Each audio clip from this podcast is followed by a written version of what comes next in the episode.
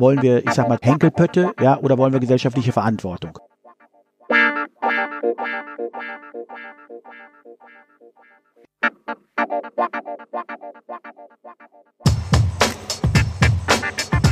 Hallo und herzlich willkommen zur zweiten Folge von Football for Future, dem Fußball-Podcast von Viva Con Aqua. Ja, genau, ihr habt richtig gehört. Es geht ausnahmsweise mal nicht um sauberes Trinkwasser, sondern um Fußball. Warum? Weil Fußball eine universelle Sprache ist, die auf der ganzen Welt gesprochen wird. Der Fußball bewegt Milliarden. Allerdings nicht nur Menschen, sondern auch Euros. Und die Frage steht im Raum, rennen die Akteure mittlerweile noch dem Ball hinterher oder eigentlich nur noch dem Geld? Mein Name ist Benjamin Adrian, ehemaliger Fußballprofi und Gründer von Viva Con Agua. Ich werde hier alle zwei Wochen interessante Persönlichkeiten zu Gast haben. Ich will sprechen mit verschiedenen Vertreterinnen aus allen Bereichen des Fußballgeschäftes. Spielerinnen, Fanvertreter, Sponsoren, Berater, Funktionärinnen und viele weitere sollen hier jeden zweiten Freitag zu Wort kommen, um ihre Perspektive zu erläutern auf die Frage, wie kann der Fußball enkeltauglicher werden? Wie kann er seiner kulturellen, sozialen, ökologischen und ökonomischen Verantwortung gerecht werden? Klar ist, der Fußball steht in einer besonderen Verantwortung. Und diesen Fragen wollen wir hier in diesem Podcast nachgehen. Für die zweite Folge habe ich einen besonderen Gast eingeladen, Andreas Rettich, der im Fußball schon in allen Bereichen gearbeitet hat und seit vielen Jahren die Debatte um den Fußball mitprägt. Ich freue mich sehr auf das Gespräch, in dem nicht nur ihr, sondern auch ich sehr viel lernen werde. Es geht um die großen systemischen Themen der Fußballwelt, 50 plus 1 und das internationale Kapital, die Unterschiede zwischen der freien Wirtschaft und dem Fußball, die Entfremdung von den Fans und die grundsätzliche gesellschaftliche Bedeutung des Fußballs. Klar ist, er hat eine enorme gesellschaftliche Kraft und diese ist vielleicht wichtiger denn je. Fußball verbindet Menschen weltweit und vermittelt Werte. Lasst uns das Beste aus ihm rausholen. Und wenn auch du dabei sein willst bei der Debatte über die Zukunft des Fußballs, dann abonniere diesen Podcast überall, wo es Podcasts gibt, zum Beispiel auf Spotify oder Apple Podcast. Aber jetzt geht's endlich los mit Folge 2, Anpfiff. Ich freue mich drauf.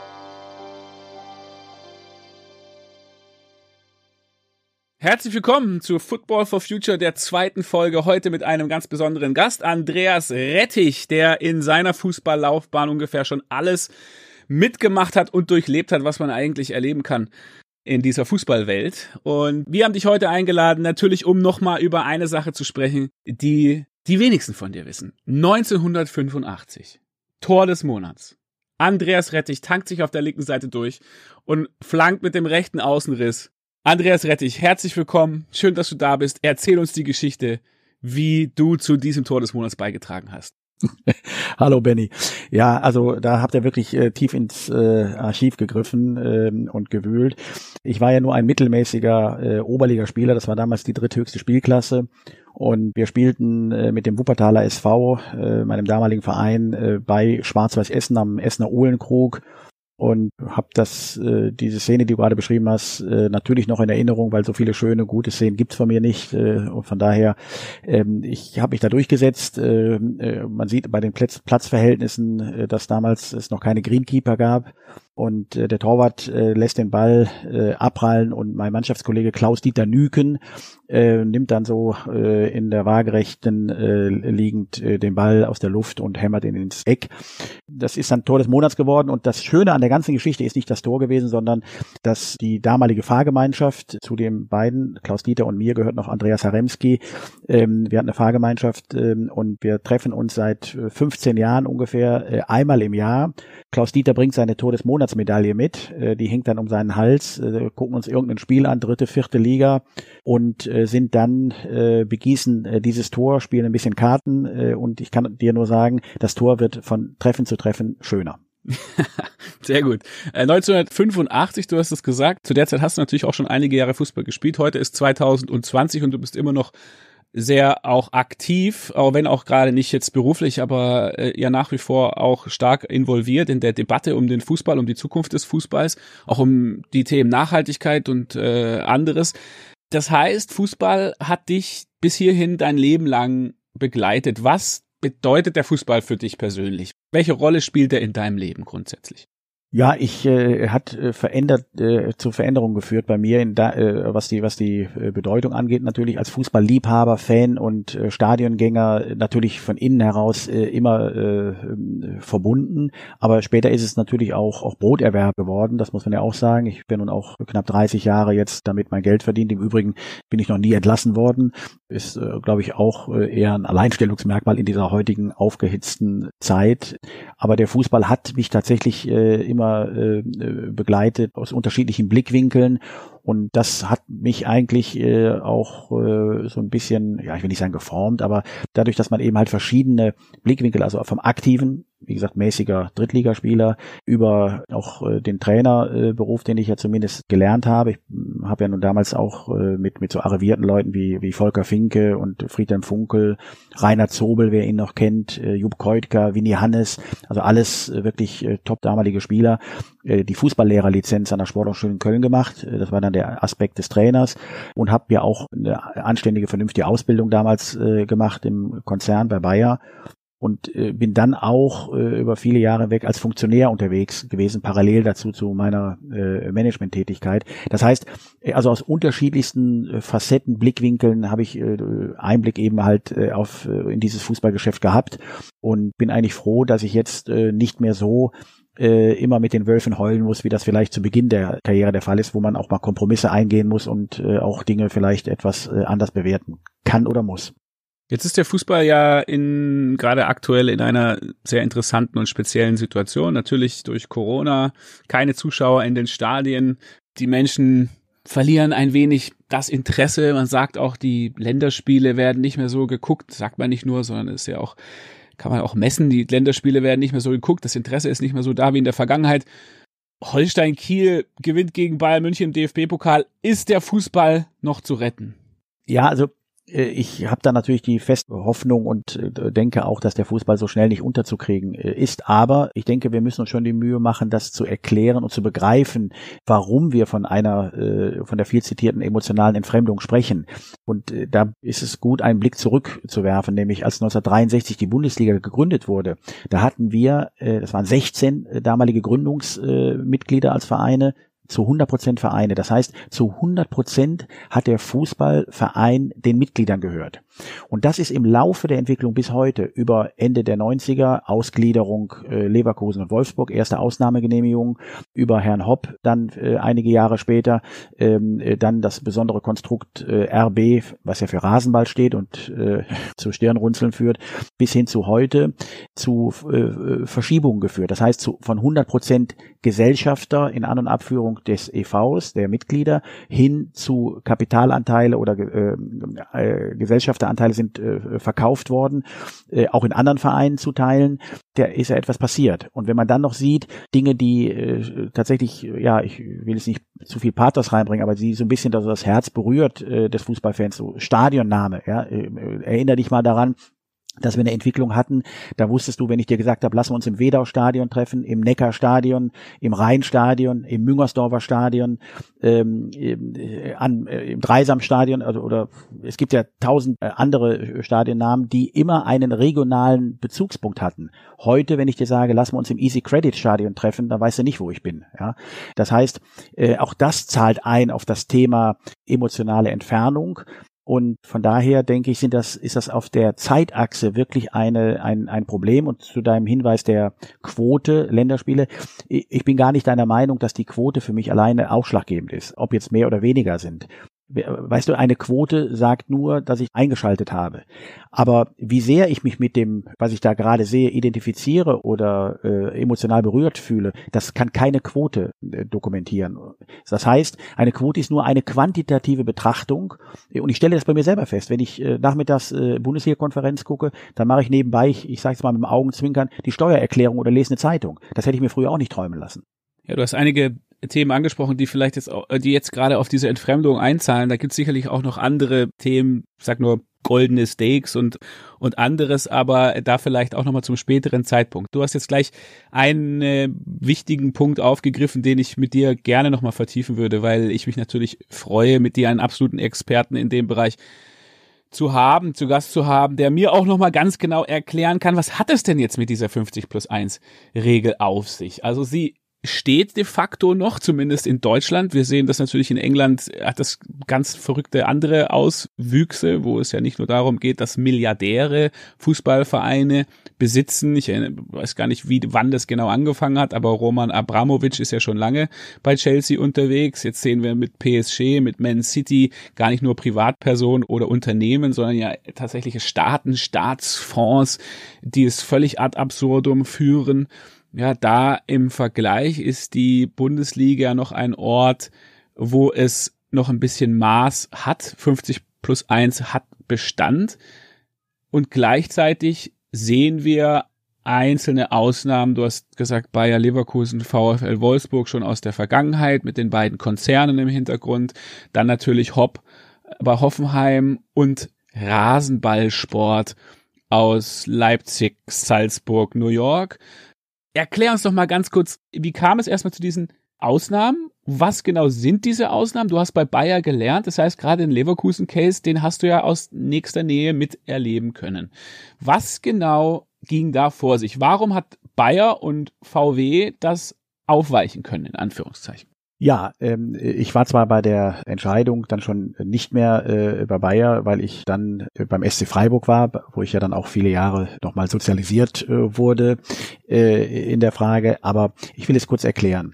Wie gesagt, 1963, die Bundesliga wird gegründet. Es gab nur den eingetragenen Verein und nur der war Lizenznehmer beim DFB. Es gab dann von Leverkusen äh, als erster die, den, das Ansinnen zu sagen, wir haben doch jetzt äh, so viele Jahre äh, erheblich äh, den Verein unterstützt. Wir wollen jetzt auch das Sagen haben. Wir wollen am Ende hier ähm, die äh, Entscheidungsgewalt äh, über diesen Verein. Und dann hat man sich darauf eingelassen. Es gab einen Ausnahmeantrag beim Bundestag, dass man gesagt hat, ja, äh, unter bestimmten Voraussetzungen, die sind so, dass man sagt, äh, das ist bis heute der Fall, wer 20 Jahre lang ununterbrochen in wirtschaftlich erheblichem Umfang fördert, kann am Ende äh, hier äh, eine ausgegliederte Kapitalgesellschaft übernehmen.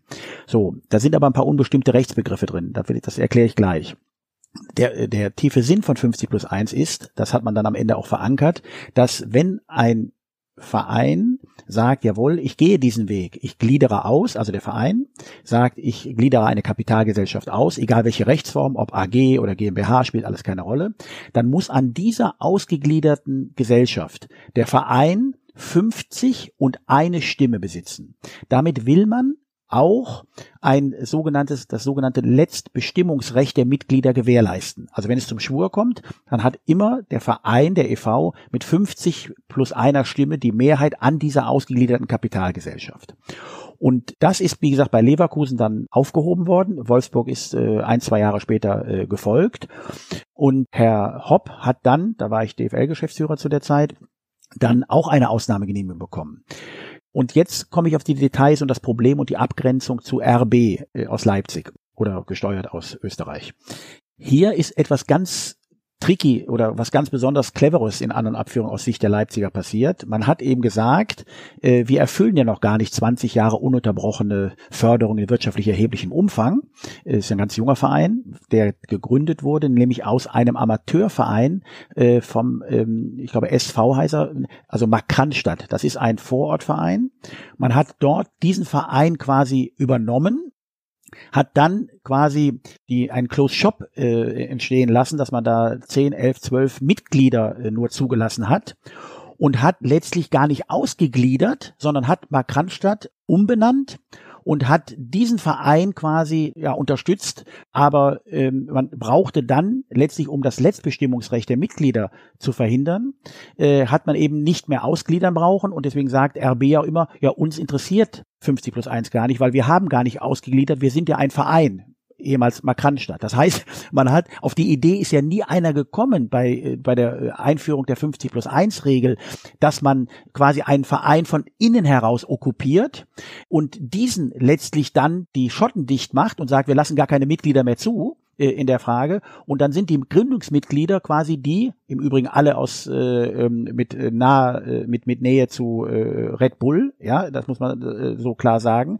und hat dann gesagt, 50 plus 1 ist für uns gar nicht äh, relevant, äh, weil wir nicht ausgegliedert haben. So und daran sieht man ja schon, was hier passiert. Ich habe dann in meiner Eigenschaft als DFL-Geschäftsführer im Übrigen, äh, als sie dann von der dritten Liga in die zweite Liga aufgestiegen sind, keine Lizenz äh, erteilt als zuständiger Geschäftsführer, äh, habe äh, meine Unterschrift verweigert, weil ich gesagt habe, das ist für mich ein Umgehungstatbestand. Dieser zahlt nicht ein auf die Idee von 50 plus 1, dass Mitglieder letztlich einen Verein zu führen haben und äh, Letztbestimmung haben. Und äh, auch die zweite Instanz äh, bin ich hart geblieben, aber leider ist dann meine äh, Entscheidung vom äh, sogenannten Lizenzierungsausschuss in letzter äh, Instanz einkassiert worden mit der Begründung, dass äh, es rechtlich äh, unwegbar wäre, äh, wenn man weiterhin bei der Lizenzverweigerung bleibt und es äh, da zu großen Problemen für den Ligaverband kommen könnte. Aber ich bleibe dabei, für mich ist dieses Konstrukt tatsächlich eines, was äh, für mich nicht in Ordnung ist. Jetzt mal unabhängig von äh, Rasenballsport noch mal ganz kurz zurück zu Bayer Leverkusen, auch VW. Die haben also in der ausgegliederten Kapitalgesellschaft eine Mehrheit der Stimmrechte. Das heißt, de facto bestimmt Bayer und VW, was in der Kapitalgesellschaft passiert, oder gibt es noch so eine Proforma Stimmrechtsmehrheit dann doch irgendwie für die, für den Verein und die Mitglieder? Nein. Nein, zu 100 Prozent ist der Eigentümer dann in dem Falle und die, zu 100 Prozent der Gesellschafter gehört Bayer Leverkusen quasi als angegliederte Betriebssportgemeinschaft, äh, hätte ich bald gesagt, genau wie bei VW. Die Mitglieder haben da nichts mehr zu melden in der Frage. Und äh, sie sind quasi autonom äh, und auch das Spielrecht wird eben nicht mehr über den EV bei der DFL beantragt, sondern über die ausgegliederte Kapitalgesellschaft äh, und das Mitglied hat hier keine, spielt ja überhaupt äh, keine Rolle mehr. Und im Gegensatz im Übrigen zu den beiden, wo sie ja quasi auch eine rechtliche Verbindung haben zum Werk. Ja, äh, hier gibt es eine sogenannte, ich will jetzt nicht zu steuerrechtlich werden, aber es gibt eine sogenannte Organschaft. Äh, das heißt, dass hier auch Gewinne und Verluste gegeneinander, äh, ich sage es mal umgangssprachlich verrechnet werden können. Hat auch Bayer und auch VW hier sogar noch steuerrechtliche Vorteile, indem nämlich die Kosten quasi für diese fußballtreibende Gesellschaft ja noch steuermindernd abgesetzt werden können. Das heißt, äh, Im Gegensatz zu Herrn Hopp im Übrigen. Äh, Herr Hopp hat hier über viele Jahre äh, sein privat versteuertes Geld äh, in den Verein gesteckt. Und äh, deswegen sehe ich äh, dieses Modell auch weniger kritisch als das gerade genannte.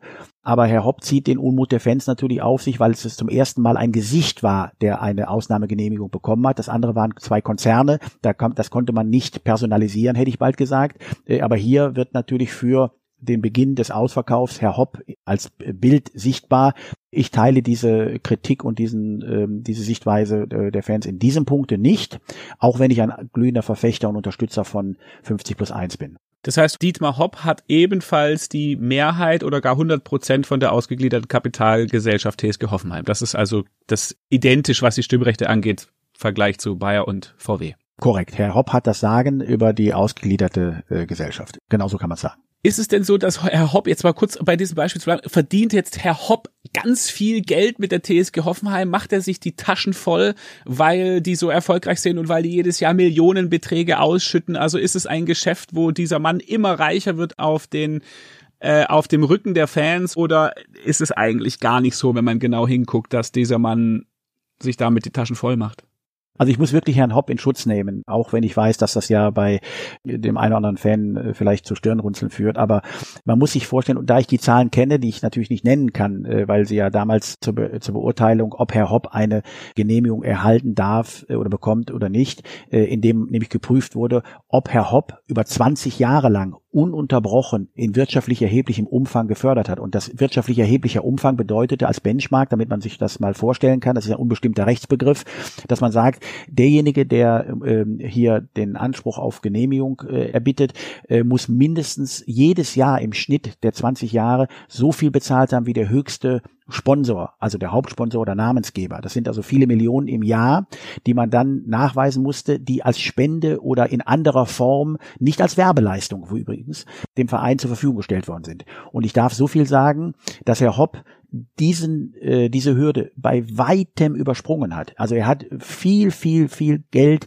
äh, hier investiert in Infrastruktur, in Nachwuchsförderung, in soziale Projekte, in weiß der Kuckuck was alles und dass dieses Modell, wenn man alle Kosten, die Herr Hopp hier, äh, ich sag mal, eingebracht hat, wenn man die mal daneben legt zu den Erlösen, die sicherlich in den letzten Jahren dazugekommen sind, dann denke ich, dann hat er damit äh, kein äh, Geld verdient bis dato. Und das ist für mich auch der Unterschied zu äh, den Investoren äh, der Premier League. Ich denke, dass ähm, es hier, und so ist ja auch der, der Grundgedanke von 50 plus 1, es geht ja um die Ausschüttung einer emotionalen Rendite an Fans, Mitglieder und Partner. Ja, Und es geht nicht um eine monetäre Vergütung von Investoren, äh, was ja äh, in der Premier League der Fall ist, wo äh, Leute sagen, ich äh, investiere und ich will irgendwann den Return on Invest haben. Da unterscheiden sich die Modelle ja gravierend mal ganz kurz das trotzdem einmal gesagt. Du hast gesagt, bei einigen Fans wird vielleicht Stirnrutzeln darüber herrschen, über die Situation Dietmar Hopp. Und da gibt's sicherlich auch berechtigte Kritik, keine Frage in der Sache. Nichtsdestotrotz möchte ich schon auch die Chance einmal hier nutzen, dass es aus meiner Sicht trotzdem nicht geht, dass Personen persönlich diffamiert werden, dass sie beschimpft werden in der Öffentlichkeit für die Vorbildfunktion des Fußballs. Da gucken Kinder zu, da gucken Familien zu und so weiter und so fort. Und das trifft dann vielleicht gar nicht nur Dietmar Hopp, sondern das geht dann auch in Richtung Spieler selber, egal ob aus welchen Gründen, ja, wenn da dann Kraftbegriffe verwendet werden, das ist insgesamt ja etwas, was aus meiner Sicht trotzdem kein positiver Beitrag ist oder so und was man vielleicht doch drüber nachdenken sollte, sowas dann eher wegzulassen das vielleicht trotzdem einmal gesagt an der Stelle. Ja, da muss ich dich äh, zu 100 Prozent unterstützen in deiner Aussage, äh, weil das geht überhaupt nicht ungeachtet davon, wie man zu dem Modell auch steht. Ja, aber hier ist eine Linie überschritten worden, die nicht zu akzeptieren ist, äh, jemand ins Fadenkreuz zu nehmen und ihn so äh, auf diese Art und Weise zu beschimpfen. Das geht nicht und das finde ich nicht in Ordnung. Da hast du recht. Jetzt mal weg von diesen konkreten Beispielen und danke, endlich habe ich das jetzt mal verstanden. Vielen Dank für diese kleine Einheit zu 50 plus 1. Aber grundsätzlich daran kann man ein grundsätzliches Problem eigentlich festmachen, nämlich die Frage, rennen wir hier jetzt eigentlich noch den Fußbällen hinterher oder rennen wir eigentlich den Euros hinterher? Und was passiert mit dem Wettbewerb, wenn man so ein Ungleichgewicht hat? Im internationalen Vergleich, ja, aber auch im nationalen Vergleich. Die Unterschiede in den Umsätzen sind wahnsinnig. Und die Frage ist ja, ja, also arm und reich, die Schere geht immer weiter auseinander. Wir kennen das global, wir kennen das in unseren, in unseren Gesellschaften, wir sehen das auch jetzt im Fußball immer deutlicher. Und äh, das Spannende ist ja, im Fußball sieht man sofort die direkten Auswirkungen, nämlich tendenziell ist es dann halt doch so, dass das größere Budget sich langfristig durchsetzt. Und von der Seite mal da drauf geguckt, ja, wie schätzt du das ein? Wie, wie kann man das, kann man das wieder einfangen? Wie, die, die, diese Schere geht immer weiter auseinander. Kann man diesen Trend nochmal stoppen oder müssen wir uns daran gewöhnen, dass Bayern München einfach für immer deutscher Meister bleibt? Naja, ich bin ja nun bekanntermaßen kein Bayern München äh, Fan und Freund äh, und deswegen hoffe ich ganz einfach, dass das nicht der Fall ist. Aber ich befürchte, dass die Bayern-Fans auch in den nächsten Jahren viel Grund zur, zum Jubel haben. Ich will es vielleicht mal äh, auf zwei Ebenen versuchen zu erklären. Wir müssen, finde ich, uns die Frage stellen und dann auch beantworten, hoffe ich, was wollen wir? Soll der Profifußball perspektivisch gesehen eine äh, seine Aufgabe, die er nämlich zweifelsohne hat, äh, nämlich äh, gesellschaftlicher Verantwortung gerecht zu werden? Oder gewinnt das Argument derer, die immer mehr Geld in den Kreislauf pumpen wollen und sich dahinter verstecken und sagen, ja, wir müssen doch international wettbewerbsfähig bleiben. Da müssen wir sagen, was ist uns wichtiger in der Ausrichtung äh, für den Profifußball? Und ich lege mich da fest, ich sage, eine Branche, die mit der Öffentlichkeit und durch die Öffentlichkeit ihr Geld verdient, braucht gesellschaftliche Akzeptanz, sonst wird sie kein Geld verdienen perspektivisch. Das heißt aber auch in der Umkehrung muss ich letztlich gedanklich auch nach innen, das meine ich jetzt, wenn ich die, den nationalen Wettbewerbe sehe, muss ich letztlich endlich auch den Hebel umlegen, wegzukommen vom Shareholder Value Ansatz zur Stakeholder Betrachtung, wie es in vielen äh, Wirtschaftsbereichen jetzt mittlerweile auch schon äh, der Fall äh, ist. Äh, und ich will das mal konkretisieren, damit es nicht so blumig bleibt. wir waren noch beim, auch als, als ich noch Vertreter vom FC St. Pauli war, äh, ging es um die Frage der Anschlusszeiten und äh, der, der viel zitierten und geschmähten Montagsspiele. Und da ist dieses, was ich gerade gesagt habe, das erste Mal erkennbar gewesen. Da konnten wir uns zum Glück mit vielen, vielen Kollegen dann auch innerhalb der Zweitligasitzung dann durchsetzen, indem wir gesagt haben, unter Shareholder Value Gesichtspunkten, also einer rein wirtschaftlichen Betrachtung zu sagen, was ist das Beste äh, unter diesem Aspekt, hätte man an den Montagsspielen, weil sie alle Alleinstellungsmerkmal montagsabends viel Geld über Pay-TV und den, den Sendeplatz bekommen hätte, hätte man sich wieder für Montagsspiele aussprechen müssen. Aber wir haben gesagt, es kann doch nicht sein, dass uns das, die wichtigsten Stakeholder, nämlich die Fans, Mitglieder und die, die in den Stadien sein wollen, dass die äh, so äh, ein Problem aufgebürdet bekommen, indem sie zwei Tage Urlaub nehmen müssen, äh, 20.30 Uhr oder wann auch immer, montags abends quer durch die ganze Republik äh, fahren müssen. Und deswegen haben wir gesagt, nein, wir nehmen lieber weniger Geld, weil weniger Wert halte ich an einem anderen Sendeplatz, aber dafür sind die Stadien möglicherweise voller und äh, wir haben den Stakeholdern äh, hier etwas Gutes getan. Das meine ich damit. Also eine Entscheidung, also gegen äh, eine weitere Erlössteigerung und äh, pro äh, in der Frage der Möglichkeit äh, des Stadionbesuchs. Und das ist für mich die grundsätzliche Ausrichtungsfrage. Warum müssen wir alles der Umsatzmaximierung unterwerfen äh, in der Frage? Deswegen habe ich immer gesagt, lassen wir doch den Unsinn sein, äh, dass wir immer der Premier League hinterherhecheln, ja, äh, die noch ein paar Milliarden mehr einsetzt. Die Bundesliga und Zweite Liga machen knapp fünf Milliarden Umsatz äh, im Jahr. Und warum ist das die Benchmark? Wir sollten lieber sagen, wollen wir nicht in Deutschland die nachhaltigste, die sozialste, die bodenständigste äh, Liga werden? Und ich äh, bin auch immer, ärgere mich jedes Mal, wenn immer die 20 umsatzstärksten Clubs äh, glorifiziert werden in Europa. Ich sage, ja, lassen wir doch mal die 20 Clubs, die den höchsten gesellschaftlichen Nutzen stiften, prämieren. Ja, weißt du, die Premier League hat äh, Steueroasen, da sind Milliardäre am Werk und das ist ein ganz anderes Geschäftsmodell. Davon müssen wir endlich mal wegkommen und und müssen auch die Ausrichtung äh, des Profifußballs äh, neu justieren. Das heißt aber, du spitzt es ja schon zu und sagst, und das muss man vielleicht einfach auch nochmal deutlich aussprechen, wir haben die Wahl zwischen entweder wir machen die neue DNA des Fußballs, wie du es ja, glaube ich, äh, auch immer mal wieder genannt hast, also sozialer, nachhaltiger, nahbarer oder wir machen internationale Wettbewerbsfähigkeit. Also wir haben entweder einen funktionierenden nationalen Wettbewerb, wo wir eine gewisse, wo auch mal der Kleine den Großen schlagen kann und wo der, der Erstplatzierte nicht zehnmal so viel Umsatz macht wie der Letzte oder noch mehr. Das heißt, wir bringen diesen nationalen Wettbewerb in Ordnung. Dann müssen wir uns aber eigentlich von der internationalen Wettbewerbsfähigkeit tatsächlich im Vergleich mindestens zur Premier League verabschieden. Diese Zuspitzung ist ich weiß nicht, ob den Leuten das so deutlich ist, aber so wie ich das bei dir raushöre, eigentlich haben wir dann diese Wahl. Wir müssen uns für eins von beiden entscheiden. Naja, äh, ja, es geht in die Richtung, aber man erkennt ja auch, äh, auch wenn ich mich äh, ja häufiger zu Bayern München kritisch äußere, aber Bayern München erfüllt ja nach wie vor die Kriterien von 50 plus 1 als Beispiel und gewinnt trotzdem das, äh, die Champions League. Aber du hast recht, am Ende wird es auf die Frage hinauslaufen, wollen wir, ich sag mal, Henkelpötte, ja, oder wollen wir gesellschaftliche Verantwortung?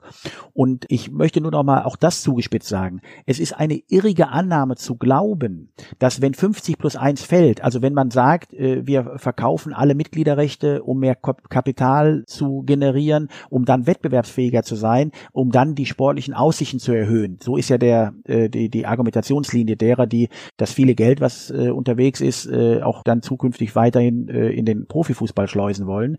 Ich warne deshalb davor, weil das eine irrige Annahme ist. Warum? Wenn man wirtschaftlich vernünftig arbeitet, das heißt, wenn man auch Ausgaben und Einnahmen in Einklang bringen will, dann kann man einen Wettstreit mit Oligarchen, Staatsfonds und chinesischen Konglomeraten nicht gewinnen. Herr Neymar wird auch für 250 Millionen nicht zum FC Bayern wechseln. Die könnten das sogar bezahlen. Dann sagt der Katari, dann drucke ich, hätte ich bald gesagt, 300 Millionen oder stelle 300 Millionen zur Verfügung und dann spielt er bei uns. Weil hier die Motivation eine andere ist. Hier sind mittlerweile Player am Werk, denen geht es nicht nur ums Geld verdienen, sondern es kommt ein weiterer Aspekt hinzu. Hier geht es auch darum, dass Politik damit gemacht wird über diesen Weg. Ja, wenn man sieht, was passiert in Saudi-Arabien, wie Sportereignisse dorthin geholt werden, wenn man sieht, wie seit 20 Jahren Katar äh, versucht, über den Sport gesellschaftsfähig äh, zu punkten. Äh, wenn man das alles sieht, dann sieht man, dass der Sport oder auch der Profifußball hier zu einem Vehikel wird, um äh, ja, ich sag mal, auch gerade politische Botschaften zu transportieren oder sich gesellschaftsfähig zu machen. Und diesen Wettstreit kann ich nicht gewinnen und den würde ich auch gar nicht gewinnen wollen. Ja, äh, dann sollen sie unter sich spielen. Aber warum soll ich dann alles das, was unsere sozialen, kulturellen und historischen Wurzeln sind im Profifußball, warum soll ich die alle opfern, um am Ende vielleicht einmal die Champions League zu gewinnen? Also das leuchtet mir nicht ein. Ich meine, ist es nicht so, dass wenn bei uns 50 plus 1 fällt, dann kommen die Oligarchen und die chinesischen Staatsfonds doch in die Bundesliga. Also wenn wir sagen, wir liberalisieren das vollständig, ab jetzt sind Investoren ge gefragt, dann kommen ja nicht nur die mit einem leichten Lächeln gesagt, bodenständigen Unternehmen wie Volkswagen sondern dann kommen ja auch, dann haben wir ja auch Katar, Saudi-Arabien, China und so weiter und so fort. Das die gleichen Auswüchse, die würden wir dann ja auch in der Bundesliga ganz normal einladen. Von daher könnte sein, dass wir diese Wettbewerbsfähigkeit dann wieder erlangen, aber eben auf Kosten der, ich sag mal, englischen Umstände, dass wir tatsächlich ja politische Gelder und also eigentlich unsaubere Gelder kann man ja sagen. Also ich meine, Roman Abramowitsch kann man kann man jetzt mal sagen, was man will, ist eine Privatperson, aber wie der sein Geld verdient hat, will ich jetzt auch nicht äh, hier in der Öffentlichkeit äh, erzählen. Ich weiß es auch nicht, ich will es auch gar nicht wissen.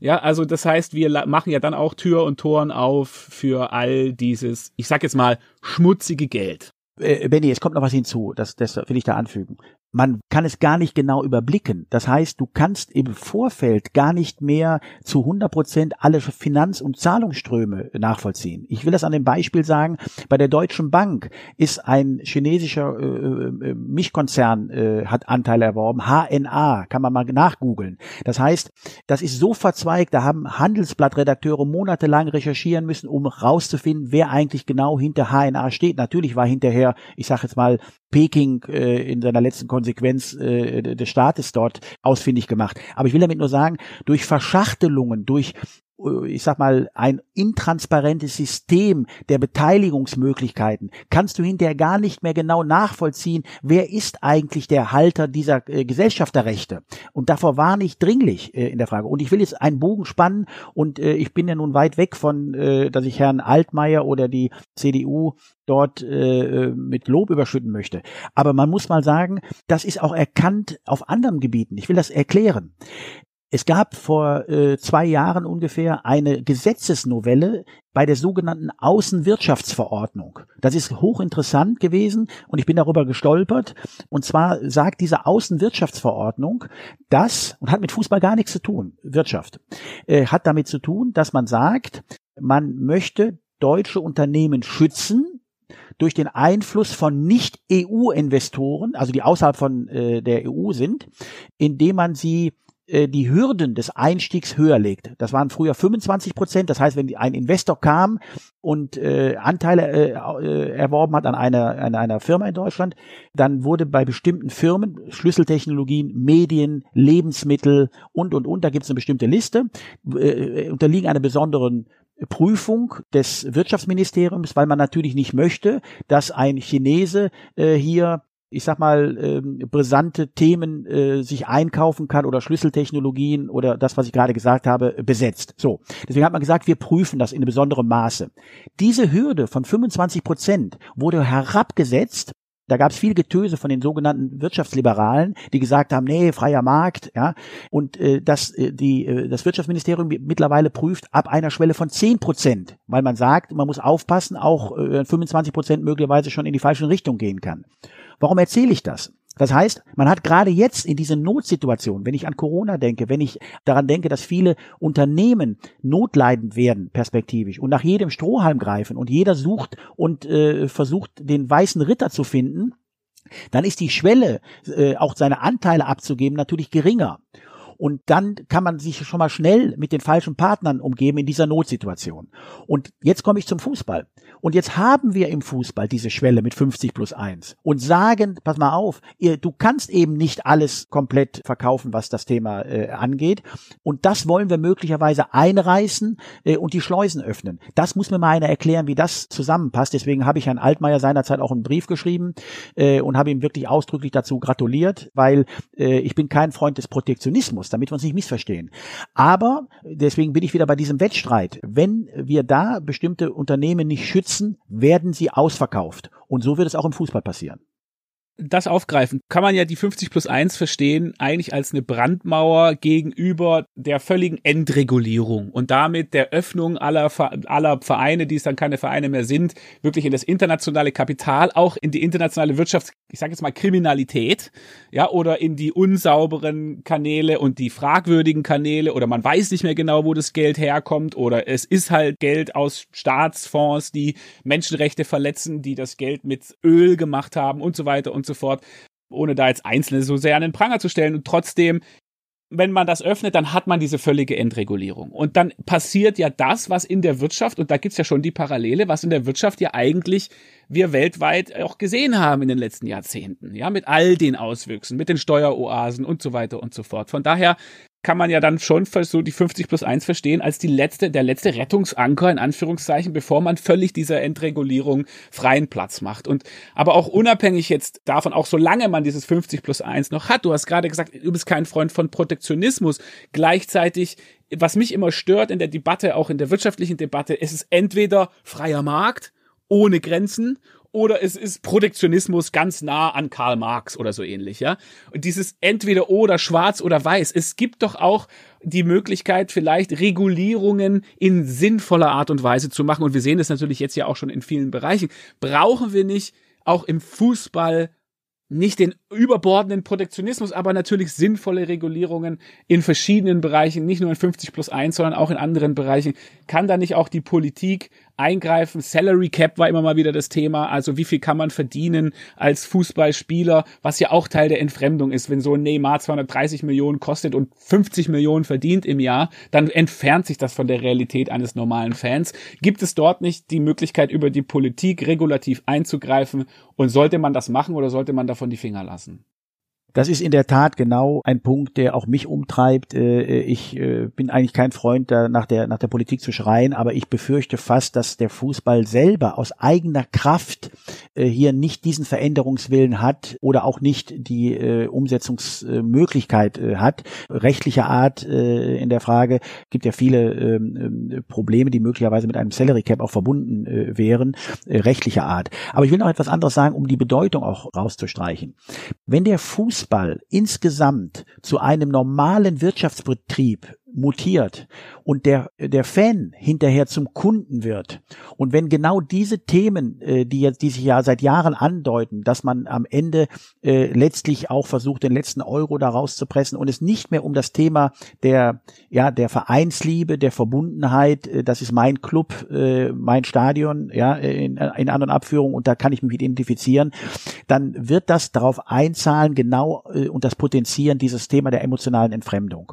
Und dann sage ich natürlich auch, wenn ich heute sehe, jedes Unternehmen wäre doch froh, sie hätten eine Bindung wie ein Verein zu seinem Fan. Ja, äh, wenn ich sehe, was der Fan äh, hier äh, macht, wie, wie viel irrationale Dinge, äh, indem er auf Dauerkarten äh, äh, verzichtet, indem Sponsoren und Partner sagen, ja komm, bezahle, obwohl äh, ich keine Werbung sichtbar im Stadion habe, weil gar keiner mehr im Stadion ist, äh, indem Anleihen ausgegeben werden, die äh, risikobehaftet sind, wo es keine großen Renditeaussichten gibt, wo der Fan sagt, das mache ich für meinen Verein. Das werden wir alles verlieren, wenn der Profiverein oder der Fußballclub nur noch ein normaler Geschäftsbetrieb ist. Und deswegen möchte ich vielleicht in dem Zusammenhang abschließend den Hinweis geben, den Unterschied zwischen der Realwirtschaft und einem Profiverein kurz zu beschreiben.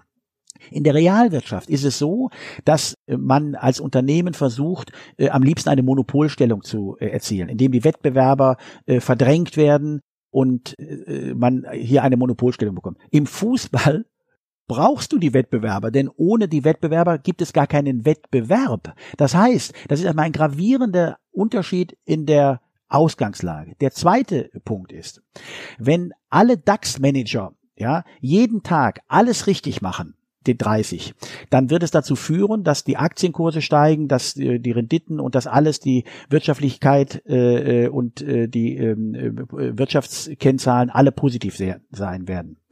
Wenn alle 18 Bundesliga-Manager jeden Tag alles richtig machen, steigen trotzdem zwei ab.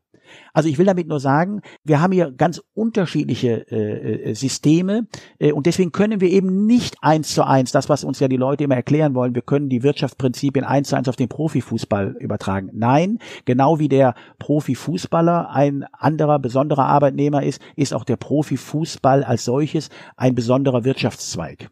Ich meine, das einmal gesagt, auch aus meiner Sicht, man kann es den ja nicht vorwerfen. Also man kann es den Spielern ja nicht vorwerfen, wenn die fünf Millionen Euro im Jahr verdienen können, ja, dann mache ich das halt. Also man kann es ja Bayern München nicht vorwerfen, dass sie sagen, hey, das System ist, wie es ist, ich versuche erfolgreich zu sein international, also versuche ich alles rauszuholen in den Verhandlungen um die Fernsehgelder oder bin aufgeschlossen vielleicht im ersten Moment in irgendwelche Club-WMs und andere Sachen, wo sie zusätzliche Einnahmen generieren können. Alle anderen sind ausgeschlossen. Aber natürlich als Bayern München geht man da oder als Man City, ja, wenn man jahrelang nichts gewonnen hat und dann kommt Katar und sagt jetzt ab sofort könnt ihr alle Spieler kaufen, ihr kriegt den besten Spieler der Welt, ja, in der, in der Hoffnung, dass man die Champions League gewinnt. Das haben sie ja bis jetzt noch nicht geschafft. Aber man kann ja dann den Akteuren das schwer vorwerfen und aus meiner Sicht ist es auch so, es ist natürlich absolut unrealistisch, dass es aus sich selbst heraus sich ändert und dass dann die Leute sich selbst auf, äh, da geht's ja um eigene Gehälter, um die eigene Tasche, um das eigene Renommee und alles drum und dran, dass dann Leute sagen, ich verzichte darauf, um die Werte in den Vordergrund zu stellen,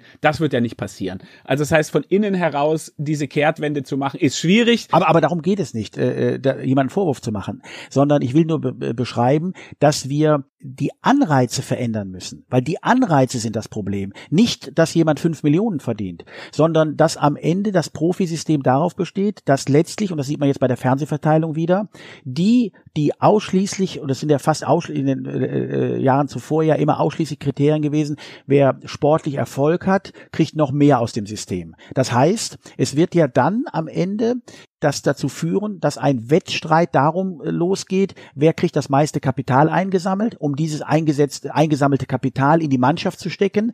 Diese Mannschaft soll sportlich erfolgreich sein und kriegt dann wiederum mehr Geld äh, aus dem System. Und das führt zu einer Hasardeur-Mentalität, weil letztlich äh, es ein sogenanntes Rattenrennen gibt. Das heißt, dass die Vereine natürlich sagen, ich muss die die Ausrichtung Champions League haben, dann gibt es eben sechs, sieben Clubs, die unter die ersten vier wollen, machen unvernünftige Dinge, weil weil sie sagen, da komme ich an die großen Fleischtöpfe. Wenn ich es nicht schaffe, schiebe ich Verbindlichkeiten vor mich her, versuche es nächstes Jahr wieder und die Verbindlichkeiten erhöhen sich. Äh, liebe Grüße an Schalke 04. Das heißt, es wird, da ist meine Kritik, dass man sagt, die Anreize müssen verändert werden. Warum sagen wir, nur der sportliche Erfolg ist das allein seligmachende und da gibt es die meiste Kohle zurück? Ich sage dann, äh, entscheidend ist doch vielmehr, was die, was uns alle fasziniert, ist doch, dass wir das Gefühl haben wollen, ich gehe ins Stadion und ich weiß nicht, wie es ausgeht. Und wir sollten doch viel mehr die Trainer und die Managementqualität und all die Dinge äh, bewerten und honorieren, als die Qualität, wer sammelt das meiste Geld ein. Aber wenn ich fünfmal, achtmal, zehnmal so viel Geld habe wie mein Wettbewerber, kann ich auch fünfmal, achtmal, zehnmal so viele Fehler machen und trotzdem gewinne ich die Spiele in der Frage. Und deswegen ist ja meine, äh, mein Wunsch und meine, meine Forderung ja immer zu sagen, wir müssen die Anreizsysteme verändern. Warum können wir nicht andere Parameter einführen und dann wird sich das auch niederschlagen auf möglicherweise Bezahlungen und andere Dinge gebe ich dir vollkommen recht und zeigt dir einfach auch nochmal, die Regeln müssen klar sein. Das Spielfeld muss klar sein, auch zur Analogie zum Fußball. Wenn auf dem Fußballplatz kratzen, beißen, spucken und Kopfnuss erlaubt ist und alle das machen, ja, dann mache ich das besser lieber selber auch und nutze alle Möglichkeiten aus. Wenn, wenn die Regeln aber anders sind, dann müssen sich alle dran halten. Von daher spricht es, äh, sprichst du ja da auch nochmal dafür zu sagen, wir müssen die Systeme verändern, wir müssen die Regeln verändern, damit die Sachen, naja, noch greifbar bleiben. Und Warum es wichtig ist, dass die Dinge noch greifbar bleiben, ist ja, wir reden bis jetzt über den Profifußball. Das ist ja nur die Spitze des Eisbergs. Fußball ist ja immer noch ein gesellschaftlicher Faktor. Es spielen ja hundert Milliarden Menschen, äh, Hunderttausende, hätte ich fast gesagt, das ist ja untertrieben, Milliarden Menschen auf der ganzen Welt spielen Fußball. Es ist etwas, wo Werte vermittelt werden, wo Gemeinsamkeit, Gemeinschaft, wo Inklusion passiert, wo Integration passiert, gesellschaftliche wichtige Dinge passieren. Und da ist ja die Frage, laufen wir nicht Gefahr, wenn wir den Profifußball komplett von der Leine lassen, dass der Fußball insgesamt seine integrative und gesellschaftliche Kraft verliert und vermindert. Das ist doch die eigentliche Gefahr, die auf dem Spiel steht. Ja, zu 100 Prozent. Und das meine ich damit, dass äh, eine Branche, wie gesagt, die eben durch und mit der Öffentlichkeit Geld verdient, die braucht diese gesellschaftliche Akzeptanz. Und wenn wir das nicht mehr in den Vordergrund äh, stellen, sondern wenn der Profifußball tatsächlich genauso äh, gesehen wird wie jedes andere Wirtschaftsunternehmen, dann wird er diese Bindungskraft und diese Möglichkeit, auch Einfluss zu nehmen, verlieren. Und deswegen bleibe ich dabei und sage ganz klar, es müssen andere Anreize geschaffen werden. Und ich habe mich jetzt, äh, habe ja auch da konkret, möchte ich dann auch auch sagen, damit es nicht zu blumig und zu theoretisch immer wird. Äh, deswegen auch bei der Geldverteilung im Profifußball, warum nicht Anreize schaffen, dass man Vereine belohnt, die nach ESG-Kriterien äh, sich äh, verhalten. Das heißt, es gibt seit Jahren jetzt äh, losgetreten ja auch bei für Unternehmen äh, ab bestimmten Größenordnungen Verpflichtungen, äh, sogenannte nicht wirtschaftliche Berichte äh, äh, vorzulegen. Also so. Und äh, auch der Profifußball muss sich in diesem Falle ganz klar auf äh, diese äh, Spielwiese, um beim Bild zu bleiben, bewegen. Und äh, also was mich ja, was ich überhaupt nicht begreifen kann, ist ja, im Profifußball wird alles reglementiert. Also wir wissen heute, wie viel Flu wie viel Lux muss das Flutlicht haben, wie viel Quadratzentimeter darf die Trikotwerbung haben, äh, wie viel Medienarbeitsplätze und wie ist der Kamerawinkel beim Inter. Das ist alles äh, geregelt. Aber ob ein Verein am Ende sich in der Frage der Nachhaltigkeit, äh, in der Frage, hat er eine Elektroladestation, hat er ein Solardach, äh, was ist mit Regenwassernutzung, was ist mit dem Überfluss an Lebensmitteln, die in den Business- und Logenräumen passiert. Also was ist mit Fair Trade bei der Merch-Hersteller und, und, und findest du keinen Satz. Und das meine ich damit. Äh, und gerade wenn ich jetzt so sehe, dass wir in der heutigen Zeit, ja, wo 15-, 16-Jährige für soziale äh, und, und ökologische Themen auf die Straßen gehen, dann muss ich ganz einfach sagen, dann muss ich das erkennen äh, in der Frage, wir müssen wegkommen und deswegen empfehle ich jedem mal das Buch von Erich Fromm, Haben oder Sein, und äh, weil da, genau darum geht es, ja, äh, was die Perspektive angeht. Da müssen wir langsam den Hebel umlegen äh, in der Frage und wir dürfen nicht Ökologie gegen Ökonomie ausspielen, ja, da bin ich, ich bin kein Träumer. Aber wir müssen sie gleichberechtigt verfolgen.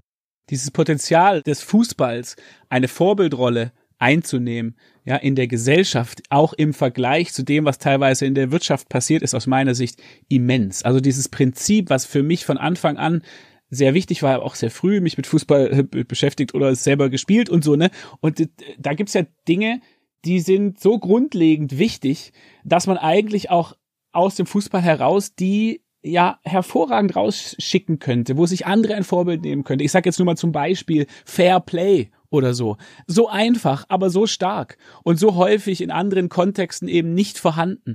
Lässt sich anwenden aus meiner Sicht auf so vielen Ebenen. Fair Play mir selbst gegenüber, ja, wie ist es mit meiner Gesundheit, Fair Play im Team, Fair Play gegenüber meinen Wettbewerben, Fair Play auf der globalen Ebene. Also man lässt es auf so viele Prinzipien kann man, könnte man das anwenden. Von daher ist der Fußball ja eigentlich gemacht, so eine Vorbildrolle insgesamt auch einzunehmen.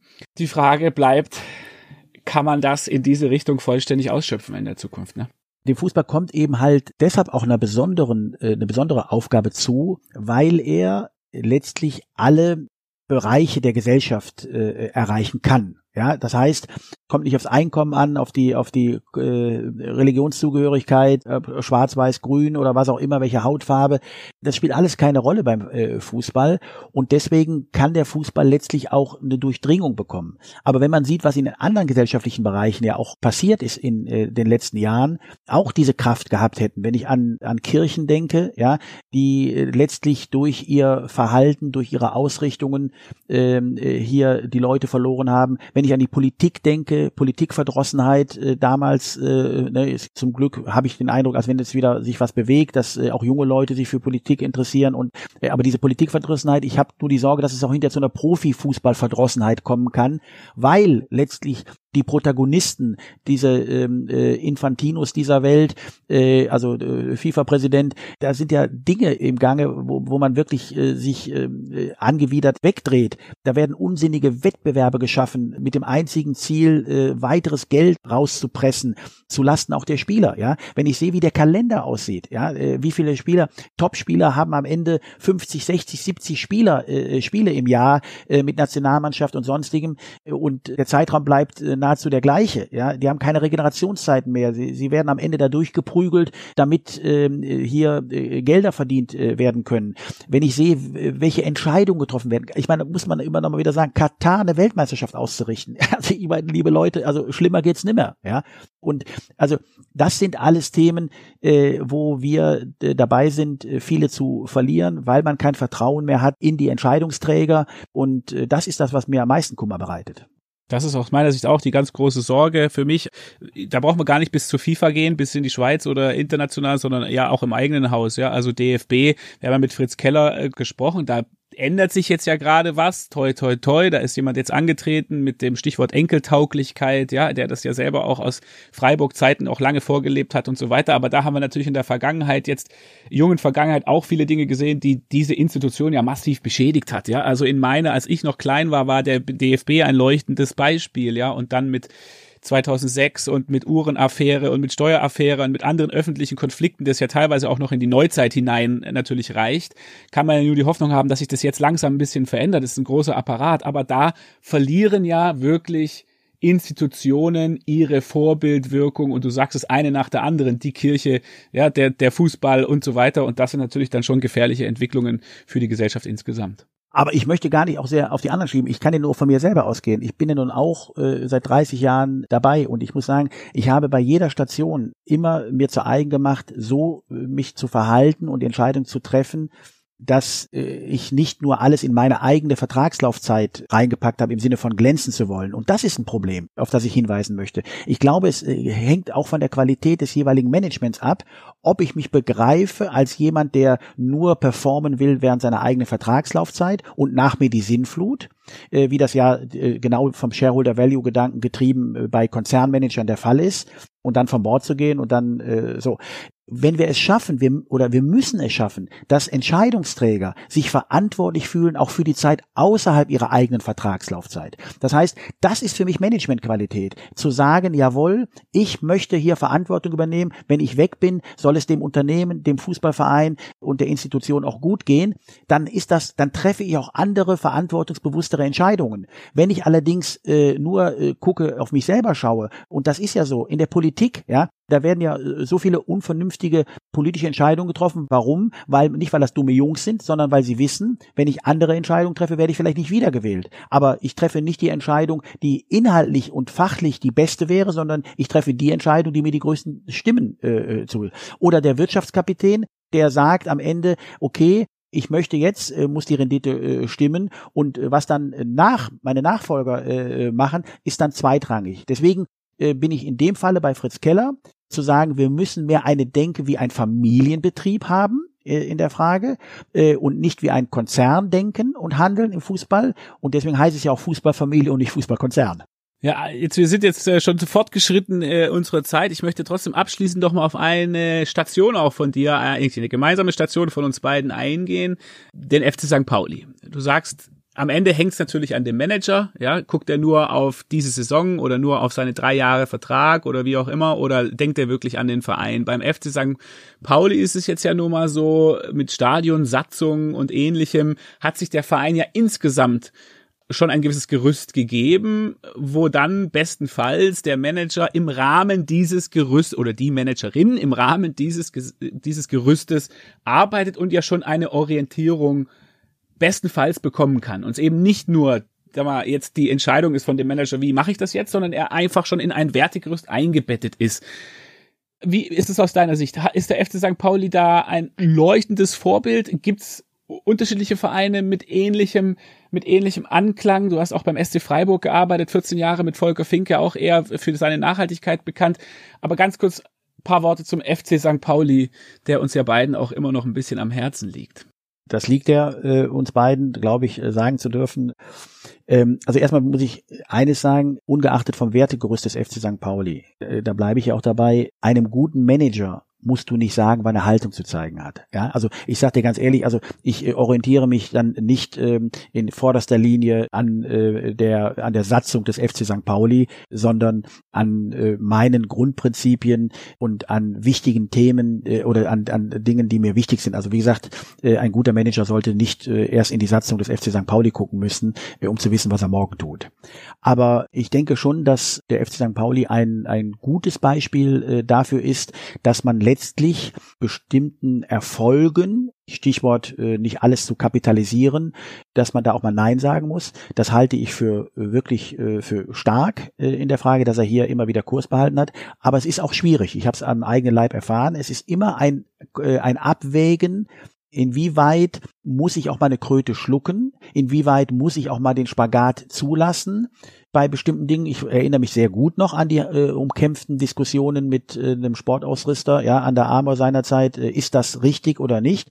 Und deswegen, äh, es gibt nicht die reine Lehre, äh, Benny, äh, in der Frage. Aber ich denke, dass man, äh, wenn man dann die Mitglieder und Fans und Sponsoren mitnimmt und erklärt, warum man sich für dieses oder jenes entschieden hat und dann sagt, auch wenn wir wissen, dass es hier und da nicht die reine Lehre ist, aber wir müssen aus den und den Gründen, dann wird man auch mit dieser Transparenz, und das ist, glaube ich, auch ein, ein ganz wichtiges Faustpfand, dass hier die Gremien, äh, Aufsichtsrat, Präsidium, Geschäftsleitung beim FC St. Pauli ja nun auch sehr nah an den Fans dran sind und diese Botschaften transportieren können, erklären können, aufklären können.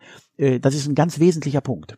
Und ein Hinweis an der Stelle, wir haben gerade über die integrative oder inklusive Kraft des Fußballs gesprochen, zum Beispiel im Bereich ja, Antirassismus und es ist egal, wo du herkommst, wenn du, welche Sprache du sprichst, wenn du gut kicken kannst, dann, dann bist du Stürmer und dann bist du in unserem Team und alle freuen sich, wenn du triffst und wir sind Freunde, ja, also diese wahnsinnige integrative Kraft die wir ja in einem Bereich noch nicht so stark sehen, äh, und das ist Homophobie, auch Sexismus. Ja, zwei Themen, die in Stadien ja doch noch präsent sind. Wir haben noch keinen aktiven Fußballer bis jetzt gesehen, der gesagt hat, ehrlich gesagt, Leute, ich mag Jungs lieber als Frauen. Das hat sich bislang noch niemand getraut. Nach der Karriere ja, während der Karriere glaube ich noch nicht. Das heißt, dort haben wir schon noch in einem Bereich Nachholbedarf, wo der FC St. Pauli auch schon von Anfang an sehr stark und sehr klar sich antisexistisch, antihomophob positioniert. Das vielleicht auch nochmal äh, erwähnt, dass der Fußball insgesamt an der Stelle vielleicht noch ein bisschen Nachholbedarf hat und sich am FC St. Pauli orientieren kann.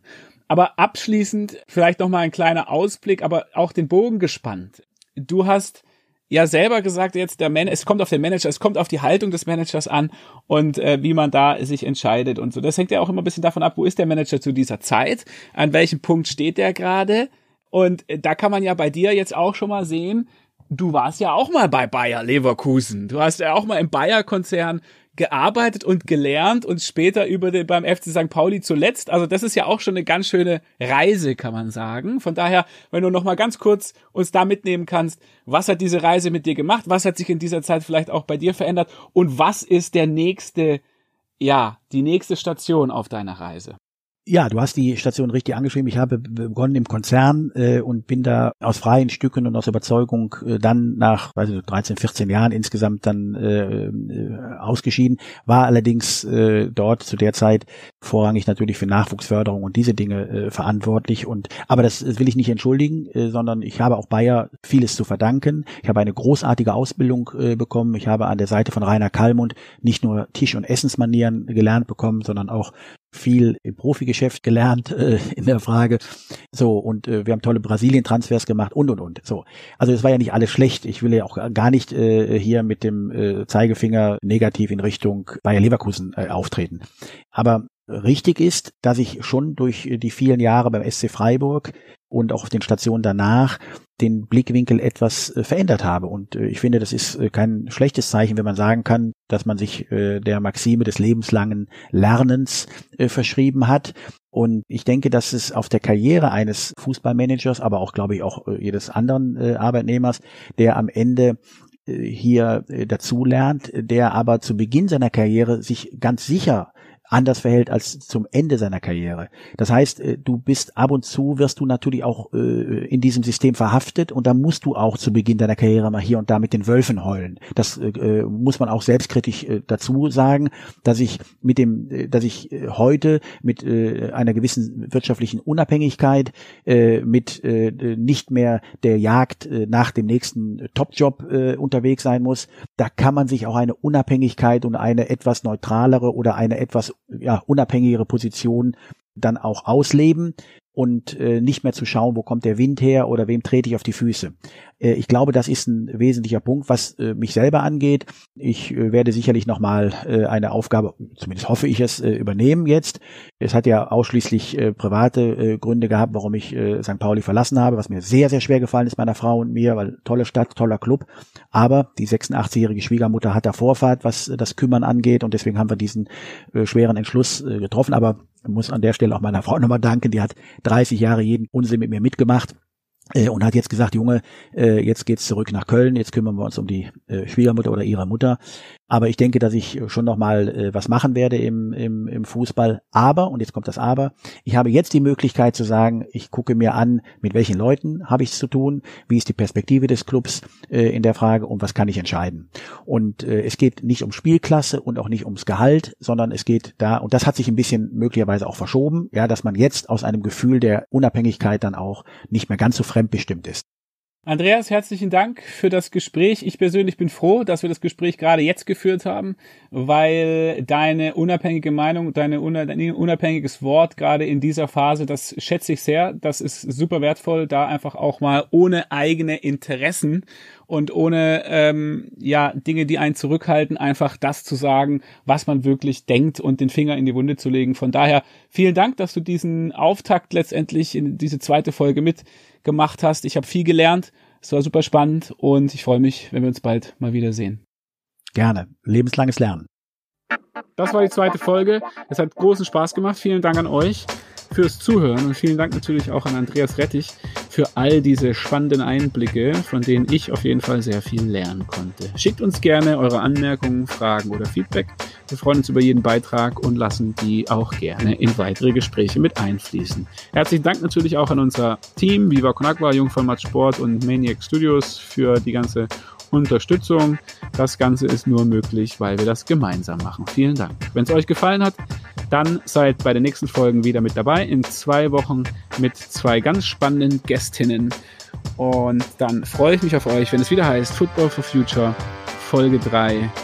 Bis zum nächsten Mal. Ich freue mich drauf.